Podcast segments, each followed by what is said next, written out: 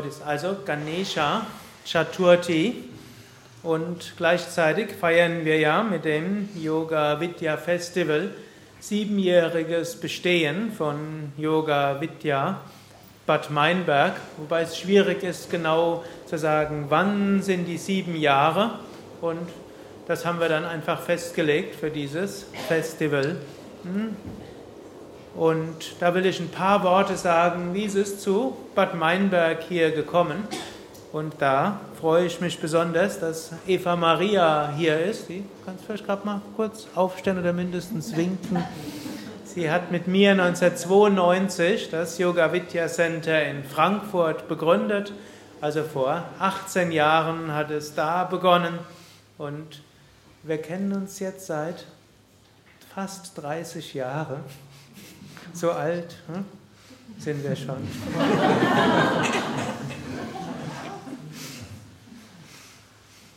Gut, und die ganze hm, ja, fängt noch weiter vorne an. Ich fange jetzt nicht ganz mit dem Beginn des Universums an, hm, könnte man auch noch beginnen, aber 1987 bei der 100-Jahr-Feier von Swami Shivananda bei Swami Vishnu im Ashram in Kanada hatte ich so eine Vision gehabt, eine Vision, dass äh, Yoga noch sehr bedeutend werden würde und sehr wichtig werden würde für die entstehende Weltkultur und dass an verschiedensten Stellen der Welt das Yoga sehr viel stärker werden würde und ja, dass äh, Swami Shivanandas Werk insbesondere sich noch sehr weit ausbreiten würde und dass ich dort auch eine besondere Aufgabe haben würde. Und damals war ich ein Swami gewesen, das war ein Mönch, aber das Komische war in der Vision, hm, war ich kein Mönch mehr, sondern hatte eine Partnerin. Das war zum komisch, es war aber auch inspirierend, diese Vision, was da alles noch entstehen konnte. Und wer schon länger auf dem Weg ist, weiß 1987, da schien das noch nicht so, als ob Yoga so populär werden würde, wie es ja heute durchaus ist und immer weiter wird und eigentlich schon die Welt sehr viel weiter beeinflusst hat, als es vielen bewusst ist. Von Krankengymnastik über Breitensport, über vieles anderes, alles vom Yoga beeinflusst, die modernen Entwicklungen der Psychotherapie, Achtsamkeit. Gut, Buddhismus spielt auch eine große Rolle, aber die, die das dort hineingebracht haben, waren eigentlich alles erstmal Yoga-Übende. So sehr viel ist dort entstanden und das war so ein Element. Gut, dann gehörte da aber auch dazu, dass das verbunden werden müsste mit bestimmten moderneren Dingen, auch humanistischen und demokratischen Prinzipien. Diese ganzheitliche Yoga, wie Swami Shivananda schon gelehrt hat, eigentlich auch schon Swami Vishnu gelehrt hat, aber noch ein bisschen lebensnäher. Und zuerst hatte ich dann gedacht, dass ich das bei Swami Vishnu machen könnte, aber und am Anfang hat mich der Swami Vishnu auch freie Hand gelassen hat mich zu seinem Assistenten gemacht, hat irgendwo sein, alles Mögliche mich in die Wege leiten lassen. Dann hat er aber irgendwann gesagt, so, hm, so will er doch nicht weitergehen. Und dann habe ich dann irgendwie Ende 1991 das die Shivananda-Zentren von Same Vishnu Devananda verlassen. Hm, Details kann ich irgendwann anders erzählen. Es geht ja mehr um Bad Meinberg, aber die Vorgeschichte ist irgendwo wichtig. Dann bin ich auf Reisen gegangen und dabei 1992, hm, auch noch im Februar, hatte ich dann eine Vision im Shivananda Ashram Rishikesh und dass ich zurückkehren sollte nach Deutschland. Ich war die Jahre davor in Amerika und Kanada gewesen. Ich sollte zurückkehren nach Deutschland, in Frankfurt ein Yoga-Zentrum aufmachen. Da würde innerhalb von fünf Jahren ein Yoga-Ashram entstehen und eine größere Yoga-Bewegungen, einschließlich eines ganz großen Ashrams und viele Zentren. Also es war eine sehr große Vision, die ich dort hatte. Gut, dann bin ich zurück nach Deutschland und dann habe ich gedacht, irgendwie allein kann ich Zentrum nicht aufmachen. Dann bin ich dort nach München, wo ich einige kannte und dort, ne, eine, die ich von vorher kannte, hat so ein Treffen organisiert und da war dann auch die Eva Maria und habe so gefragt, gibt es jemanden, der mit mir zusammen das Zentrum aufmachen will? Und Eva Maria sagte dort, ich habe schon eine Weile gewartet, dass du irgendwann zurückkehrst und dass wir zusammen ein Zentrum aufmachen. Und sie hat mir dann auch irgendwo gesagt, eigentlich habe ich jetzt fast aufgegeben, habe gedacht, dieses Jahr muss es noch passieren. Oder so ähnlich habe ich es irgendwo in Erinnerung. Also jedenfalls, wir haben dann zügig hm, in Frankfurt das Zentrum aufgemacht und am Anfang lief es gut und danach lief es erstmal schlecht. Wir haben uns schon große Sorgen gemacht, aber dann irgendwie haben wir da neue Konzepte entwickelt, dann kam die Zwei-Jahres-Ausbildung und vieles andere. Letztlich dort in Frankfurt noch im ersten Jahr habe ich die Shivakami kennengelernt und seitdem sind wir jetzt auch zusammen, bald 18 Jahre auch. Und sie hatte dort über eben einer anderen Yogaschule auch eine Yogalehrerausbildung gemacht und hat mich auf einige Ideen gebracht, was man noch machen kann. Und so haben wir dann auf diese Weise das Frankfurter Zentrum zum Blühen gebracht. Und dann war natürlich der nächste Bestandteil der Vision, irgendwann muss ein Ashram geben. Wir haben dann auch schon Kundalini-Intensivwochen oder eigentlich als erstes Yoga-Ferienwoche an der Nordsee in Esen-Spencersiel. Der Keshava hat den Namen vielleicht auch schon gehört. Das waren unsere ersten Seminare außerhalb vom Zentrum, wo Eva Maria dorthin ist. Und danach haben wir auch eine Yogalehrerausbildung in Lütjen-Wesstedt gemacht bei Schleswig, in Schleswig-Holstein. Der Vasudev hat diese mitgemacht, die zweite Ausbildung. Ist sie da? Hm? Eine der Shantivasis. Hm? Jetzt kommt mir gerade ein Name. Ja. Erika, genau. Die Erika hat die mitgemacht. Hm? So aus der Zeit waren also gute Yoga-Lehrer-Ausbildungen, aber da haben wir zügig gedacht, ja, irgendwie brauchen wir auch ein eigenes Haus. Die Details will ich jetzt nicht erzählen. Jedenfalls 1996 sind wir dann eingezogen und haben das Haus im Westerwald eröffnet und äh, Shiva Kame und ich sind zunächst nicht dort eingezogen, wir sind noch in Frankfurt geblieben und dann praktisch am Fünfjahrestag meiner Vision habe ich nachher rausgekriegt, äh, also ist mir nachher eingefallen und genau an dem Tag sind wir dann auch eingezogen in das, den Ashram im Westerwald. Gut, dann gab es dort einiges zu tun und dann irgendwann in der Zeit ist auch der Keshava gekommen. Der kann vielleicht auch mal kurz winken oder aufstehen. Hm? Ja, der war, als du hingekommen bist, da war ich auch das erste Mal im Ashram, wie du angezogen bist. Er war anscheinend an dem Tag, wo ich angekommen bin, ist Keshava auch dort gerade angekommen. Er war vorher in Indien gewesen auf der Suche nach einem Guru. Er war aus dem Westerwald ein paar Kilometer vom Ashram entfernt und dann ist er irgendwie dort vorbeigekommen und hat dann hm, dort sein spirituelles Zuhause gefunden. Gut, der Westerwald hatte sich gut entwickelt und aber der Ashram war erheblich kleiner als die Vision und so war es mir von Anfang an. Also damals so wie er war, wäre ein anderthalb Geschosse des Devi, des Hauses Shanti Devi reingegangen vermutlich ohne die Erweiterung, so Shivananda-Saal, Saraswati-Raum und noch Ayurveda-Oase. Das war vielleicht die Gesamtgröße, aller, einschließlich aller Zimmer und so weiter. Gut, aber wir haben dann Wohnwagensiedlungen eröffnet, irgendwie 30 oder 35 Wohnwägen und im Sommer gab es bis zu 80 Zelten und wir haben zwei Zelte aufgeschlagen, dass die Gäste auch Platz hatten für Yoga zu üben und Erst haben wir das nur für den Sommer gedacht, aber im Winter gab es auch so viele, also haben wir noch Gasöfen in die Zelte reingestellt, dass man auch Yoga im Winter dort üben konnte. Und über Weihnachten und Neujahr haben dann auch welche übernachtet in diesen Zelten und Yogaräumen. Also es war zum Teil eine wilde Zeit. Dann irgendwie, ich glaube es war 2000 oder 19, ich glaube war 2000 bei der ersten Indienreise, waren Shiva Kamen, ich da, wir haben eine ganze Gruppe dorthin begleitet, wir kamen zurück und als wir dort am Flughafen ankamen, hat uns jemand abgeholt, die war sehr einsilbig und der schien es nicht gut zu gehen, die hat uns auch nichts erzählt.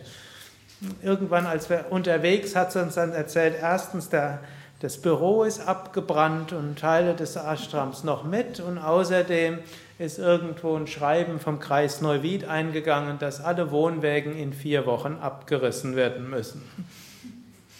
Da waren wir also jetzt erstmal etwas in Schwierigkeiten.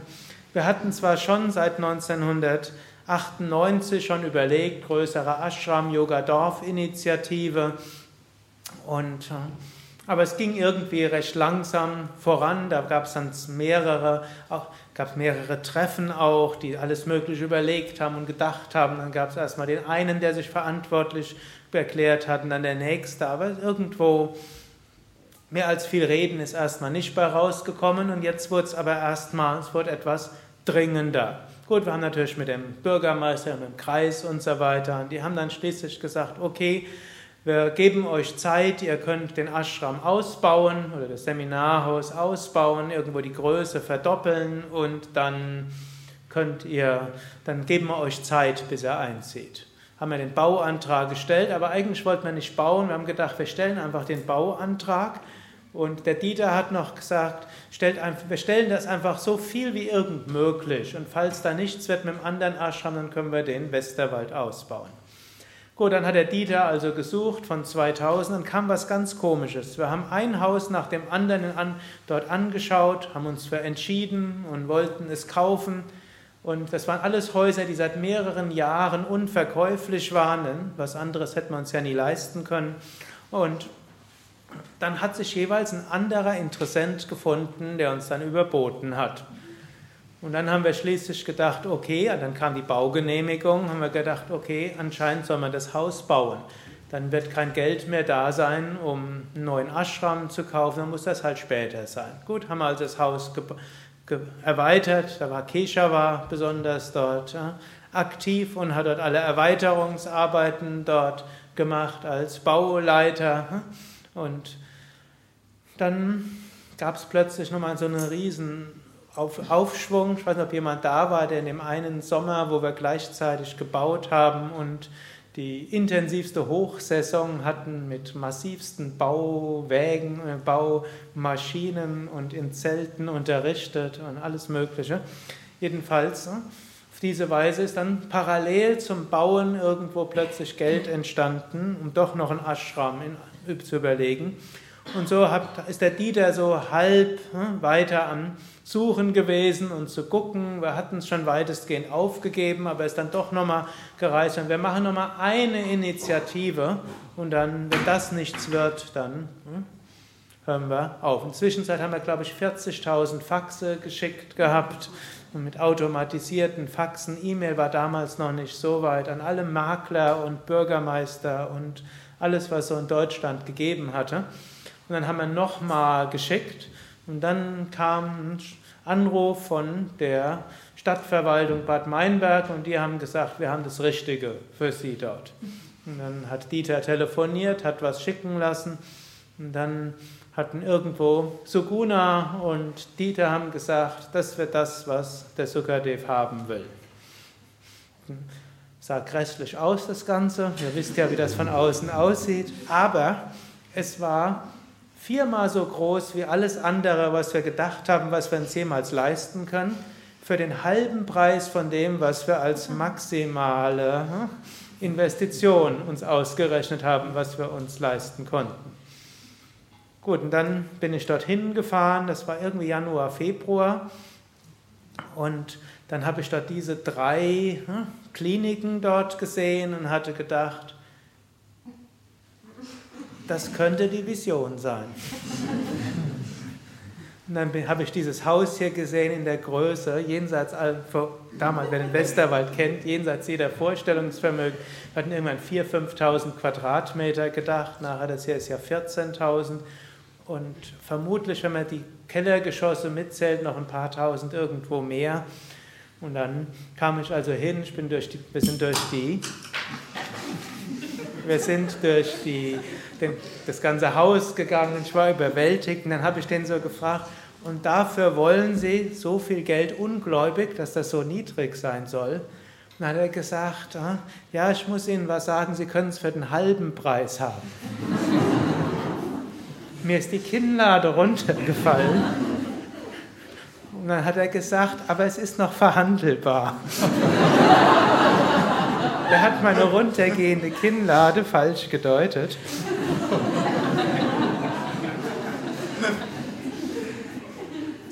Letztlich haben wir dafür weniger bezahlt als für den Ashram an der Nordsee und auch weniger als für den Westerwald.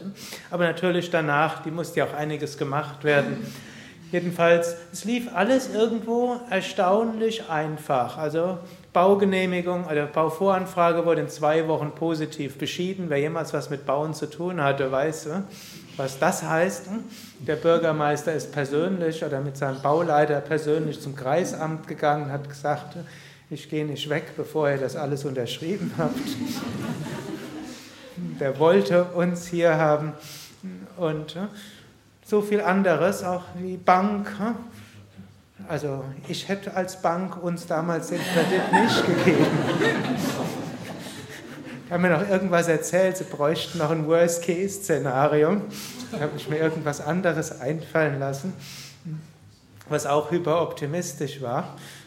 Aber jedenfalls, die Bank hat uns äh, große Kredite gegeben. Erst das Shantivasi-Konzept kam, Menschen haben Vertrauen gehabt und haben hier Wohnrechte gekauft. Viele haben Privatkredite gegeben. Und dann haben wir auch überlegt, kommen genügend Menschen her? Und dann gab es die sogenannte E-Team-Phase, wo der Dieter mit einem Team von zunächst 20, nachher bis 35 dort hierher gezogen ist und hat dann den Ashram eingerichtet. Und mehrere Monate lang wurde dort von morgens bis abends gebaut und war zum einen eine euphorische, es war eine enthusiastische Phase, dann gab es zwischendurch Krisen, dann gab es einige, die sich nicht an Ashram-Regeln gehalten haben. Und dann alle gehen mussten. Und dann der Büroleiter hat, glaube ich, alle paar Wochen gewechselt Glücklicherweise das Handwerkerteam, das war ein sehr gutes, das braucht mehr, mehr als eine Büroleitung.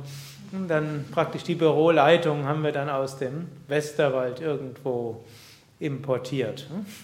Oder sind dort mitgegangen. Shivakami ist auch sehr zügig dann hin, weil der Dieter irgendwie sagte, irgendjemand muss sich um die Menschen hier kümmern, ich muss mich um den Bau kümmern. Und so ist dann die Shivakami hergekommen, um eben sich um die Mitarbeiter dann zu kümmern, das Ganze zu organisieren. Und dann im Oktober hatten wir dann die feierliche Einweihung und im November begann dann der erste Yoga-Kongress und zwischen Oktober und Yoga-Kongress haben wir gleich eine vierwöchige Yogalehrerausbildung gehabt, sodass es schon gleich richtig losgehen konnte. Wer von euch war im Jahr 2003 schon hier im Eröffnungsjahr? Einige sind noch mehr, die im Haus Mitarbeiter sind, aber heute Abend nicht da sind, die auch schon 2003 dabei waren. Und zu Anfang schien vieles recht einfach zu gehen und dann gab es natürlich die eine Krise und die nächste Krise und wie immer wieder Krise, denn letztlich für ein Ashram in dieser Größe im Westen gab es kein Rollenmodell. Sowas gibt es weder in Europa noch in Amerika und die indischen Modelle kann man darauf nicht übertragen, wie irgendwo ein Ashram, wo 100 Mitarbeiter, ein paar Dutzend mit Helfer dabei sind und ein paar hundert Gäste. Wie kann man das Ganze strukturieren, spirituell gestalten? Und da gab es in Mitarbeiterbesprechungen, gibt es zum Teil hoch her, wie das Ganze zu organisieren ist. Und so haben wir immer wieder danach gerungen, was will Shivananda von uns. Gut, parallel hat sich dann einiges weiterentwickelt, dass die Koop-Zentren, die, die schon begonnen haben zu Westerwälder Zeiten, die haben sich entwickelt und hier ist ja auch Amrita vom Yoga Vidya Center Augsburg. Ich weiß nicht, ob du das erste warst oder zu den ersten drei, die fast parallel eröffnet haben. Das war Augsburg, Oberzissen und Möhnesee, glaube ich. Das waren die drei, die begonnen hatten. Augsburg gibt es auch weiter, die anderen beiden heute nicht mehr.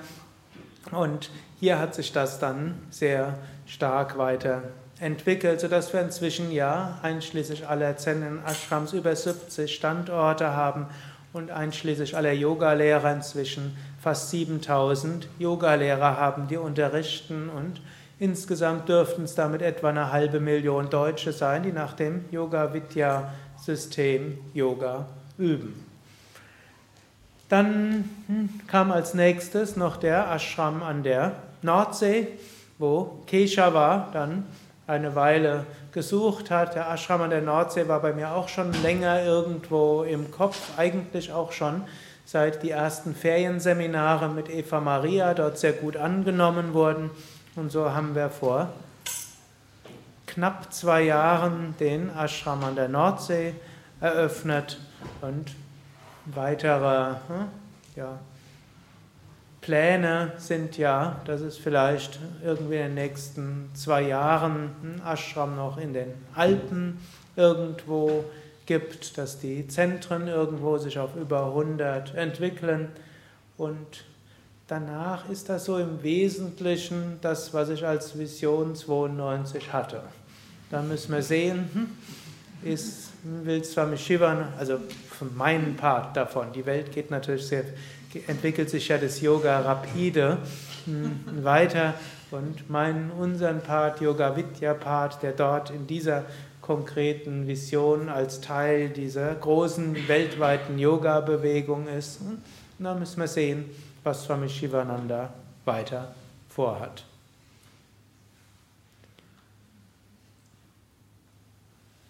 Und da hm, ist immer wichtig, sich auch vor Augen zu halten. Das ganze Yoga Vidya beruht eben auf einer letztlich göttlicher Führung, auf einer Vision und letztlich immer wieder dem Wunsch herauszufinden, was will Gott von uns, was wollen die Meister von uns, was soll sein. Es geht, manchmal wird ja Yoga Vidya gesagt, wir würden irgendwo hm, äh, und so ausdehnen wollen oder irgendwo hätten so einen Masterplan, um alles zu, was weiß ich.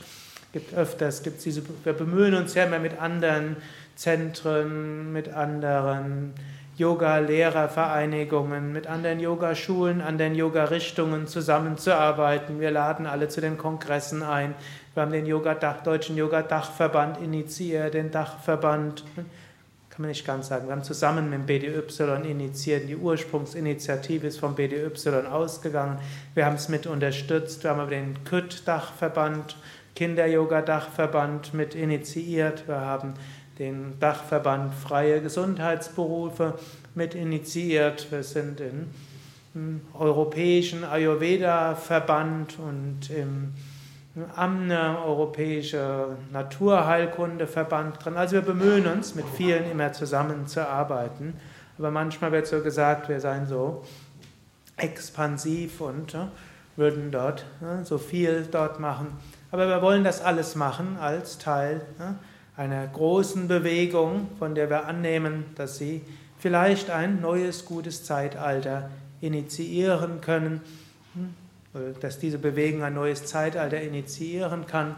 Und wir wollen unseren Teil machen und wollen immer wieder nachfragen, was will Gott von uns? Und das ist auch oft Versuch und Irrtum. Wir haben uns schon oft, ich weiß nicht, ob es Irrtum war oder einfach nur Training. Shivakami weiß es besonders. Bevor wir diesen Ashram eröffnet haben, haben wir schon einen Ashram nahezu eröffnet. Andere nicken, die haben das auch hautnah mitgekriegt. Da waren wir schon fast umgezogen. Wir hatten schon eine Broschüre fertig.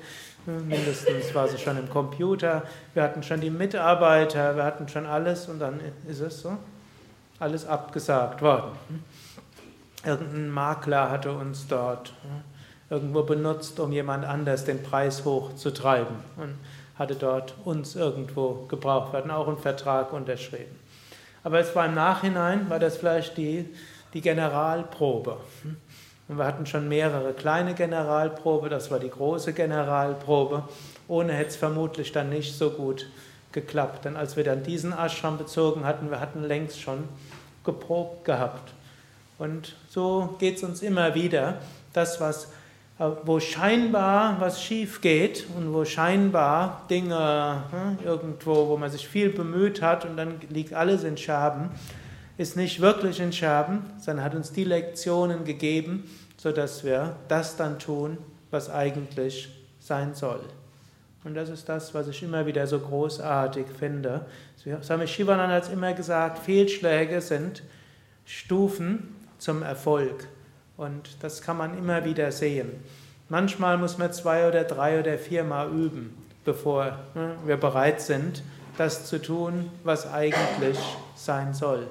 Und manchmal braucht es kleinere und größere Katastrophen, damit man den nächsten Schritt geht und nicht vielleicht bei dem in der Bequemlichkeit bleibt, wo man gedacht hat, jetzt hat man es doch gut organisiert. Und das ist auch immer wieder, was wir sehen können.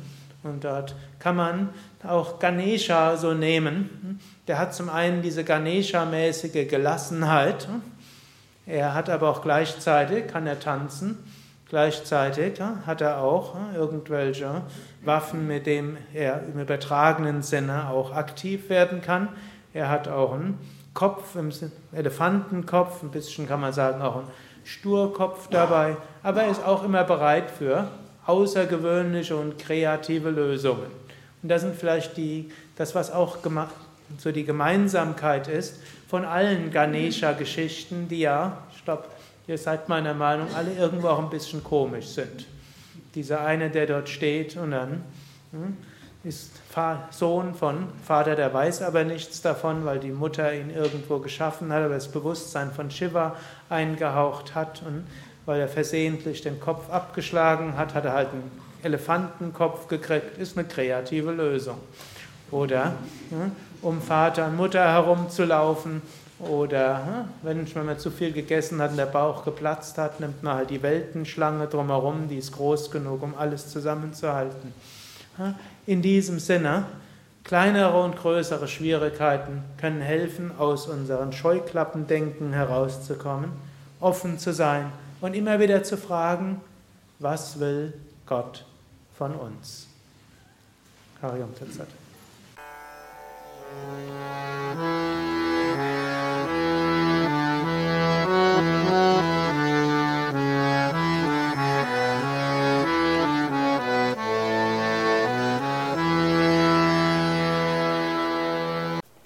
Dies war also die aktuelle Ausgabe des Yoga Vidya Satsang Podcasts, präsentiert von www.yoga-vidya.de